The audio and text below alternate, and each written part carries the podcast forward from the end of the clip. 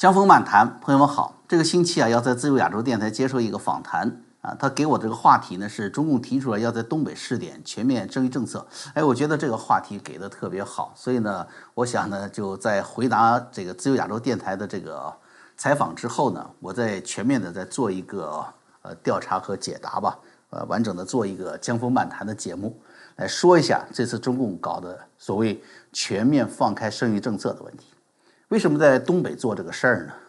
是因为东北啊现在生育率特别的低啊，人少了，人外流。那人外流到哪儿去了呢？为什么会造成这种现象呢？回答这个问题其实很简单，答案就在美国独立宣言当中被称为英语世界最著名的句子。他说：“我们认为这些真理是不言而喻的，所有人都被平等的创造。”他们的创造者赋予他们某些不可剥夺的权利，包括生命权、自由权和追求幸福的权利。这去过东北做生意或在东北生活的朋友们肯定有这个印象啊，在东北，你不管是去这个好一点的酒店呢，或者就在街边大排档，大家一喝酒啊，动不动就是啊，我小舅子，我二大爷是什么局长、什么主任啊，有事找我啊，都这个你知道吧？哎，你。你不通过这些关系，不去打点这个，你按照正常程序，你到窗口办事儿，我跟你说，你办个执照、办个证，打死你也办不下来。就这么糟糕的一个生存环境、经济环境，在这样的环境下，当人们当然要跳开来、解脱出来，去离开这里，去能够带给自己幸福的地方嘛。所以人口流失就这么自然而然的发生着。其实东北过去根本就不是这么糟糕的。早在这个军阀张作霖的时候啊，东北的钢铁、煤炭重工业都是自成体系的，全国第一。加上啊，粮食加工啊、纺织啊、食品工业，东北当时在全国的地位是无可比拟的。给大家举两个例子，就是比较说明问题啊。一个是这这哈尔滨啊，这个滨江海关，坐定中国六大这个海关的头把交椅。你看天津、上海、广州都没法跟他比。当时啊，这北平、上海啊，给欧洲啊，给美国打个电报，你不能直接打，要怎么样？要通过沈阳转，这个算是通讯设施了，对不对？所以你看，通讯、税收这两大项，最能够说明东北的经济状况有多么的超越。东北有中国最强大的海空军，咱们都知道，海军、空军那是用钱砸出来的。那东北，你说是不是特别富啊？那个时候？啊，这这个中国，这个中共的空军班底啊，那就是原来的东北航校嘛。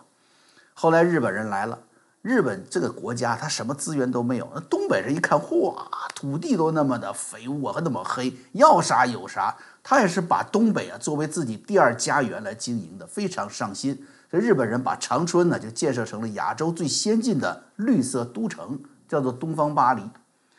啊，沈阳的这个铁西区啊，被称作东方鲁尔，那就跟德国这个什么科隆鲁尔工业区那有的一拼了。一九四五年二战结束之前，东北已经成为亚洲工业规模第一的地区。而日本一投降，刘少奇赶紧找毛泽东介绍东北情况啊，说那个那边已经开拔了，新四军的黄克诚三万五千人已经准备动身了，去建立东北战略根据地，机不可失啊。毛泽东多明白呀。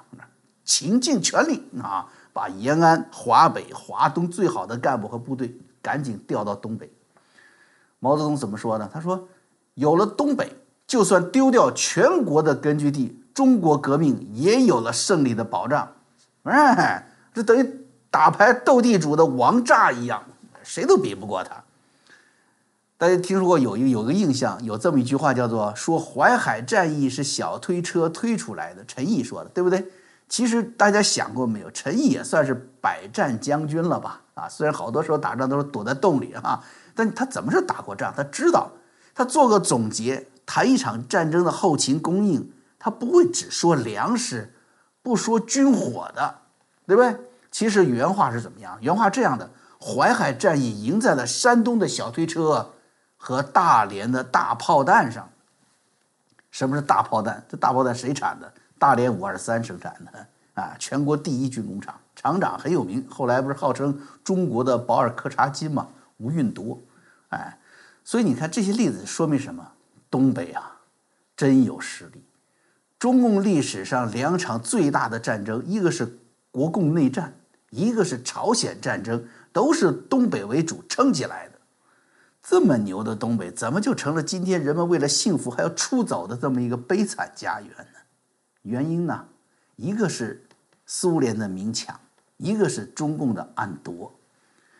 苏联出出兵东北，抢夺东北这个事情大家很熟悉了啊，那真是把中把中国东北的这个很好的一个工业底子给砸了个乱七八糟。这里呢就不多讲了，咱就说说中共后来是怎么折腾东北的。在整个毛泽东的计划经济时代，东北的物资完全是无偿调配全国，开着个大水龙头啊，不断的往这个关内运啊。机电产品啊，汽车呀，钢铁呀，甚至这个大饥荒时期的东北大米呀，特别重要的是什么呢？就是从所谓军阀时代到后来日本殖民时期积累下来的这些人才、技术人才、熟练技工，大量的调到全国各地，这一下全流失了。反正毛泽东时代就这样，什么？通过这种低效能、大浪费的计划经济，把东北啊给掏空了。那么到了邓小平时代呢？哎，他呢到深圳，哎，画了一个圈儿，对吧？到上海说：“哎呀，改革开放把上海拉下来了，对不住啊。”其实说白了，中共最实际的倾斜政策就是税收嘛。广东那边、深圳那边经济特区不交税啊，是不是？什么三三三减两免，记得吧，朋友们？广东很快就起来了。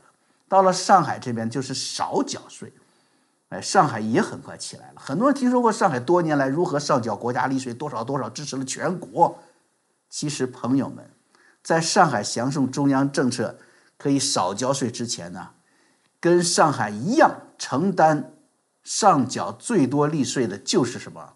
辽宁，排在全国这个上缴利税前四名的，再加上几个计划单列市的啊，就是什么？辽宁、上海。啊，加上大庆油田的黑龙江、吉林，全是东北。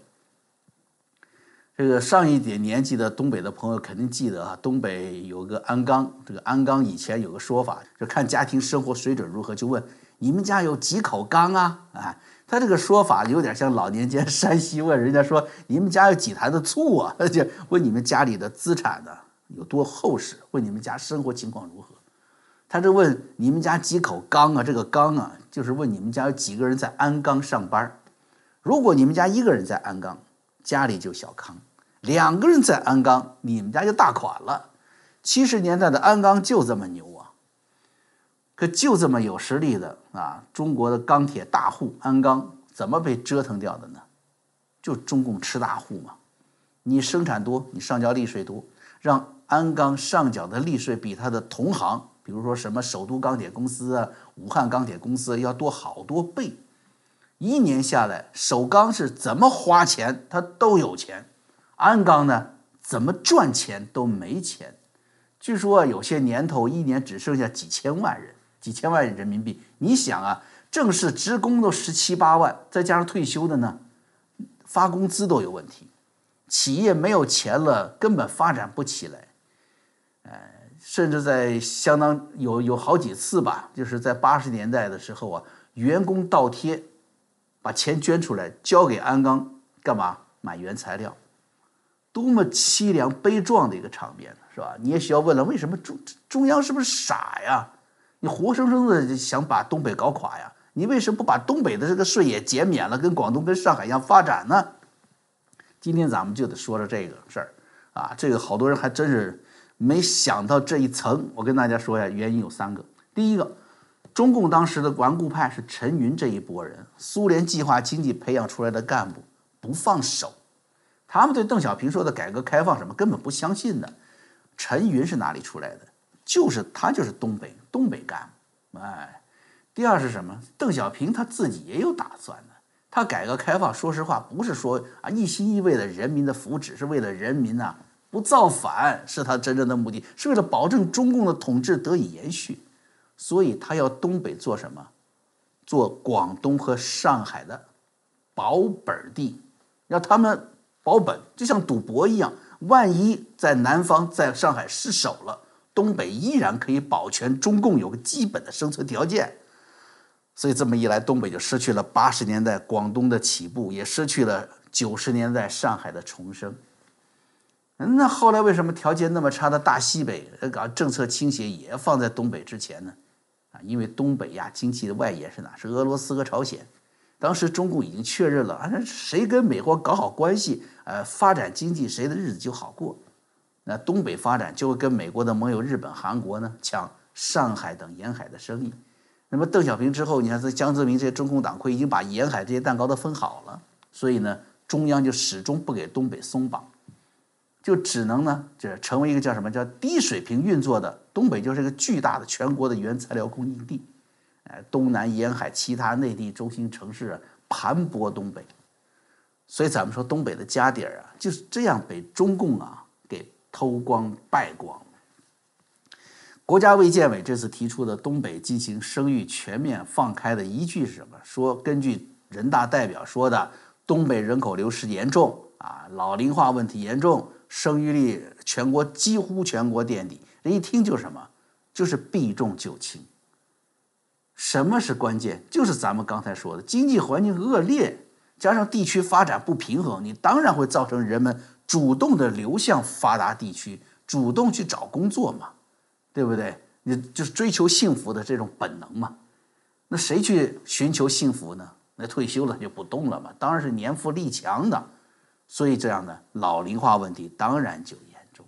呃，年轻人都走了，是谁在家生孩子呢？对不对？再说对生活不抱希望，又谁愿意生孩子呢？归根到底就是这个经济问题，是这个对生活有没有幸福的盼头的问题。哎这突然间，你看到没？这东北啊，在北京的殿堂之上，大家一说东北问题，突然好像就是给中央造成了多大的负担啊！花了中央多少的这个财税，多可耻嘛！完全是割裂历史，好像肥沃的黑土地是天生的穷土地一样啊！东北是中央政府的恩赐才让它活下来的一样。真的是忘记了过去七十年东北老乡怎么样一口一口的让中国活下来的，这一下子咱们也就想到了想到香港了，在这里面实际上大家老说东北东北啊，其实大家不知道的一点什么，在中国的骨子里啊，东北是满洲，是一块殖民地啊，所以是一下子容易想到香港，然后香港的人们在争取自己的自由走上街的时候。大陆有多少人在谩骂？他们真的是忘记了香港人在大陆最困难甚至饿死人的二十多年里，不断的接纳大陆的难民，不断的接纳这个逃港潮，真的忘记了大陆在最困难的开改革开放初期，要钱没钱，要懂管理的人没有管理的人的时候，要外国订单没有外国订单的时候，是香港带动其他海外同胞第一批投资建厂，带来了如今的繁荣。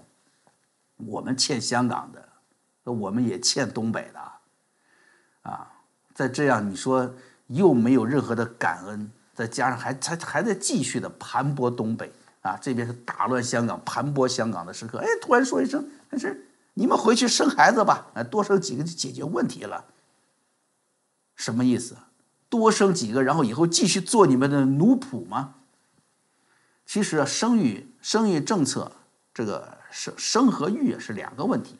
生是非常私人的领域，国家介入是极其罕见、极其扭曲的。目前全世界也就剩下中共在干这个事情。育呢，是一个社会可以介入、可以施以援手或者予以帮助提高的领域。如果政府不能在公共领域啊帮助解决这个育的问题，也就是说不能什么在这个就业问题啊、生活啊、医疗啊、教育领域啊这些给予人们实惠的话，你怎么可能让人有生的愿望呢？更不用说政府的自大啊，认为甚至连生的问题都可以予给予夺了。五十年的时候，就五零年、五十年代的时候，学苏联啊，五个孩子以上啊，光荣妈妈；生十个孩子以上，英雄妈妈啊；生十五个 啊，四年间人口暴增五千万啊！当时毛泽东一看。这不得了，人太多了，然后成立了一个叫做生育限制调查委员会，不让生了，啊。紧接着呢，大跃进、人民公社这个运动一开始一看，哟，缺乏劳动力啊，得鼓励人们去烧烧这个上这个小高炉啊，烧钢铁啊。于是第一批那什么提倡计划生育的专家就在站边呃挨批斗了。三年自然灾害过后啊，所谓吧，三年自然灾害，其实大饥荒过去后，中国出现了一个叫什么叫第二次婴儿潮。周恩来又提出来了啊，一对夫妇啊，生两个孩子就够了。政府提倡晚婚，哎，你看提倡晚婚，但你实际上你你年龄不够，你到那儿结婚证不给你，你拿不到结婚证，你着急了两两小小小年轻同居呢，还被抓流氓呢。文革期间人口增长就再次失控，那到了改革开放后，为什么说要搞计划生育？实际上是为了当时快破产的国民经济减负，哎，少个吃饭的嘴，是这个意思。一直到现在又放开二胎，再到东北这次说试点全面放开。其实大家咱咱们数一下，并不是只有这些年我们了解的所谓叫计划生育。从中共建政以来，就一直在折腾女人的肚皮的。你看，光荣妈妈生，哎，限制委员会不让生啊，大跃进生，啊，计划生育专家 IP 不让生。啊，文革生，然后这个改革不让生，然后在现在又是放开二胎，放开东北又让生。其实你说这个按照这一层逻辑，习近平根本就没有改变毛泽东时代的恶习。哎，不是说哦不让生就糟糕了，让生了就开明了，不是的，生和不生，他都没有离开中共控制人民、管控社会的这么一条思路。当年罗马尼亚齐奥塞斯库还是管控人民，那那是到了这登峰造极的地步了。他他是想什么？想提高人口。当时说这个罗马尼亚人人犯懒嘛，是不是？这山山区人口不愿意这个工作嘛？呃，这么多的资源不去开发嘛？啊，当时的整个社会主义阵营说，罗马尼亚你们要贡献更多的劳力资源呢，因为它这个石油产量很高，对吧？你得开发出来。为什么当年这个希特勒一二战的时候一下子把罗马尼亚当成了自己的这个这个轴心国的成员，就是用它的石油嘛，对不对？那么好，这个齐奥塞斯库为了提高人口，干脆出台法律，禁止避孕，禁止离婚啊，反正就是让你待在一起，就让你生。但是他逼逼着人家去生，这社会福利没有跟上，生那么多孩子谁养啊？你说谁都不傻，对不对？生了孩子没奶喝。哪个妈妈愿意嘛？呃，开始的女妇女啊，适龄适龄的女性啊，就开始抵触，啊，就不按照他这个执行，于是齐奥塞斯库想了一个绝招，来了一个叫什么？一个叫月经警察，什什么意思呢？他每个月查一次，而一看，你，你怀孕了啊，开始监视，一直监视到你生下来，你不生都不行。那这就是典型的管生不管育嘛。最后你看老百姓多愤怒啊！后来造反，啊，这个连生孩子都要管起来的独裁者，最后是被乱枪打死。这次东北放开啊，说是因为生育率低。那么你看西藏呢？过去数十年生育率都是全国包底的，那你为什么不在西藏首先放开全面生育，并给予鼓励政策呢？中共人口专家说说这个西藏啊，人口减少是因为藏区自然条件太差了，孩子不容易活呀。哎，这这话你乍一听有道理是吧？你多琢磨一下，七十年前藏区就不是高原了吗？那个时候自然条件就比现在就没现在那么艰苦了吗？还说藏区人口增加太快会增加对土地的负担，就完全隐瞒了中共对于藏区残酷的人口生育限制。说藏区可用土地、人均资源减少了，那你为什么还要大量的引进汉族人口进藏区呢？目的是什么？显而易见，既然藏区、西藏藏族这个民族的信仰是如此深入人心、无法摧毁，那就开始摧毁这个信仰和文化的承载者——生命的本身。那。同样的问题也发生在新疆维吾尔人身上，近年来越来越多的证据显示，即便是在中共所谓的少数民族生育优惠，在这种政策下，哎，内地现在生育放开，哎，依然对维吾尔族适龄妇女实行强制结扎、强制堕胎。开篇说到的独立宣言，造物主赋予人某些不可剥夺的权利，包括生命权、自由权和追求幸福的权利。当一个组织啊，一个政党，甚至说某个人站出来说，哎，无论是他吧，是让你生还是不让你生，对你的自由、追求幸福，甚至连生命本身的权利都要予以控制的时候，啊，其实他都暴露了他一个本质的愿望，他要当造物主。好吧，你要当造物主。你想想月经警察头子齐奥塞斯库吧，那也许暗示着一个共同的归宿。江峰漫谈，我们下回再见。